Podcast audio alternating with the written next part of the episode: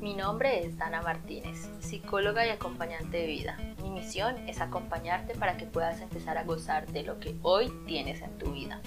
En este podcast encontrarás reflexiones, historias y afirmaciones que pueden ser apoyo en tu proceso de crecimiento. Te agradezco por escucharme y te invito a que sigas este podcast semana a semana. Te doy la bienvenida a este capítulo número 7 de nuestro podcast y el tiempo se pasa muy rápido. Hace ya 7 semanas inicié este podcast y este podcast es para ti. Por esto, el día de hoy te traigo el tema que ya viste en el título, que es qué hacer cuando estás triste. Y es que me parece súper importante, como ya hemos hablado de las emociones aquí, las emociones tienen su destino, tienen su utilidad, por así decirlo. Tienen la utilidad en cada momento. Así que, como fue en el podcast de la semana pasada, voy a iniciar con una anécdota. Y esta anécdota yo creo que ya la has escuchado. Y es que un psicólogo en una, en una sesión grupal levantó un vaso de agua. Todo el mundo esperaba la típica pregunta, ¿está medio lleno o medio vacío? Sin embargo, preguntó, ¿Cuánto pesa este vaso? Las respuestas variaron entre 200 y 250 gramos. El psicólogo respondió, el peso absoluto no es importante, depende de cuánto tiempo lo sostengo. Si lo sostengo un minuto, no es problema. Si lo sostengo una hora, me dolerá el brazo. Si lo sostengo un día, mi brazo se entumecerá y, paralizará. El peso del vaso no cambia es siempre el mismo, pero cuanto más tiempo lo sujeto, más pesado y más difícil de soportar se vuelve. Y esto pasa de la misma forma con las emociones, con las preocupaciones, con los pensamientos negativos, con los resentimientos y con los rencores. Entre más tiempo los tenemos en nuestra cabeza, los tenemos con nosotros, pues cada vez se van haciendo más pesados. ¿Y qué pasa cuando se hacen más pesados? Que nos van a paralizar. Entonces allí es cuando una tristeza que tal vez empezó con algún, algún evento en específico, empieza a hacerse más y más pesada, se alarga en horas, días, meses y hasta años, y es donde empiezas a notar que tu estado de ánimo es muy bajo, que en realidad no te dan ganas de hacer nada, y pues cada vez se pone más pesada. Entonces lo que te quiero proponer el día de hoy son unas cosas que vas a tener, unos puntos que vas a tener en cuenta la próxima vez que te encuentres triste o la próxima vez que sientas tristeza. Y recuerda que es que las emociones son para gestionarlas, no para negarlas, no para desaparecerlas. Las emociones son para vivirlas y expresarlas. ¿Cómo vas a vivir la emoción? Pues vas a empezar con un momento de paz contigo mismo. Un momento de paz es decir, un momento en el que tú misma o tú mismo no te tortures. Porque solemos empezar a decirnos cosas muy malas, cosas muy feas, cuando empezamos a sentir una emoción que no nos gusta. Entonces, si siento, si no te gusta la tristeza y sientes tristeza, entonces empezar a, decir, pero esto no tenía, no tiene sentido de que te ponga triste, tú eres más fuerte, eh, tú no debes sentir esto, ¿qué te pasa? ¿Por qué eres así? Y te empiezas a cuestionar y no te permites vivir la tristeza. No permites que esa emoción habite en ti. Entonces, sin importar las razones, es importante que no te tortures por lo que estás sintiendo. ¿sí? Estas emociones son parte de nuestra experiencia de vida.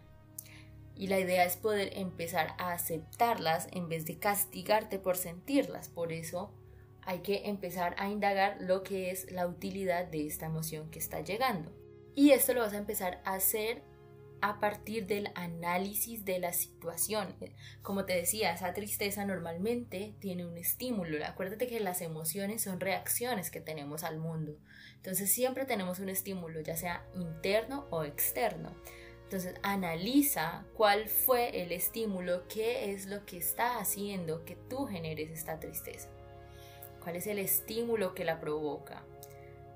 De pronto una separación, un duelo, o de pronto un pensamiento constante en tu cabeza. Y aquí te quiero compartir que sí, los pensamientos pueden generarnos emociones, pensamientos como los que te estaba mencionando al inicio, pensamientos de tortura, entonces sientes algo por un estímulo externo entonces ya te quedas diciéndote cosas negativas o empiezas a, dudar acerca de tus capacidades y eso puede que también te genere tristeza o te genere rabia. Así que analiza cuál es la situación o cuál es el estímulo que está mm, generando esta emoción.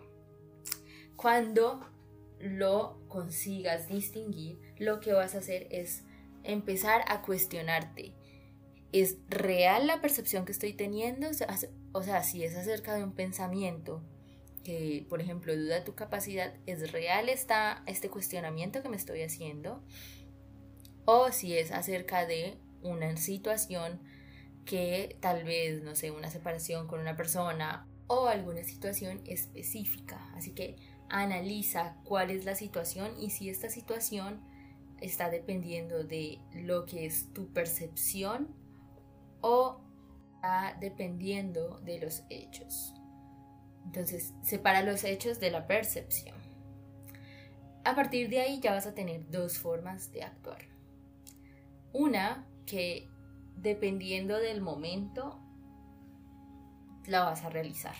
Está la primera forma de actuar es una forma corta, pero que no es recomendable para todos los casos, es dependiendo del momento, si esa emoción no te está generando la energía adecuada para el momento que necesitas actuar, allí es cuando puedes cambiar. Entonces, la primera forma de actuar es cambiando la emoción.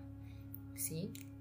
Esto solamente lo vas a hacer cuando la emoción no te está generando la necesidad adecuada para responder al mundo. ¿Y cómo vas a empezar a cambiar la emoción? Bueno, te puedes apoyar con el lenguaje no verbal. Entonces, empezar a actuar como si tuvieras la otra emoción. Otra forma de cambiar la emoción es liberándola. Liberándola como pues mm, puedes gritar como con tu mano, entonces hacer uh, así gritando con tu mano, eh, tapándote la boca con tu mano, empiezas a gritar ahí.